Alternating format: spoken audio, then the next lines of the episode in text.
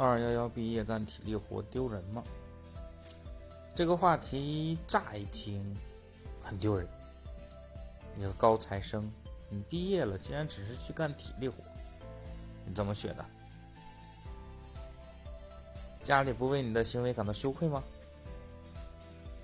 但是我们换个思维，分析一下这个问题的两个点：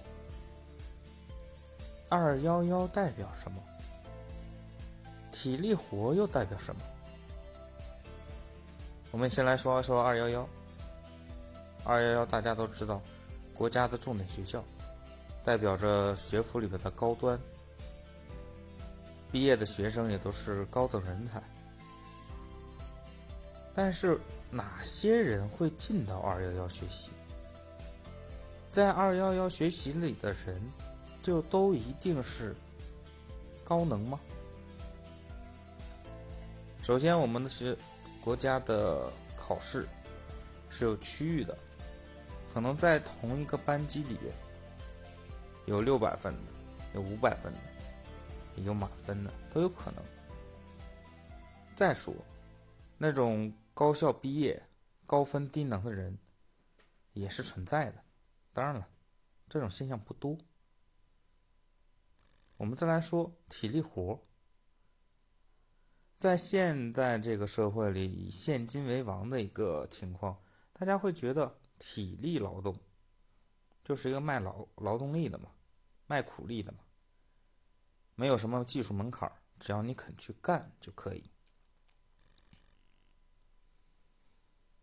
但是我们什么时候认为我通过我的劳动去挣取钱是丢人的了？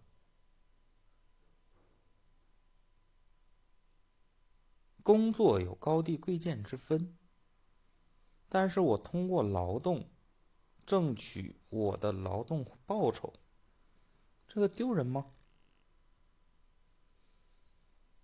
而且在现今这个社会里，就业压力这么大的情况下，你能找到一个肯用你的劳动力，就不错了。说白了，我们现在的大学生在古代叫什么？手无缚鸡之力的书生，所谓的劳动力是什么？是要能肩能扛的劳动力，是要付出体力的。别人愿意用你，你还在挑什么呢？现在已经变成了我们认为通过劳动力自己的劳动来获取回报。都已变成了一种苛求或者是奢望了，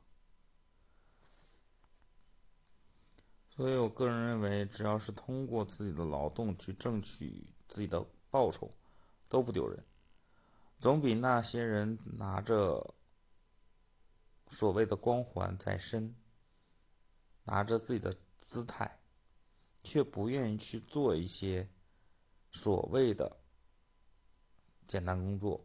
或体力劳动，而在那边干等，要来的自信，来的光荣，劳动人民最光荣。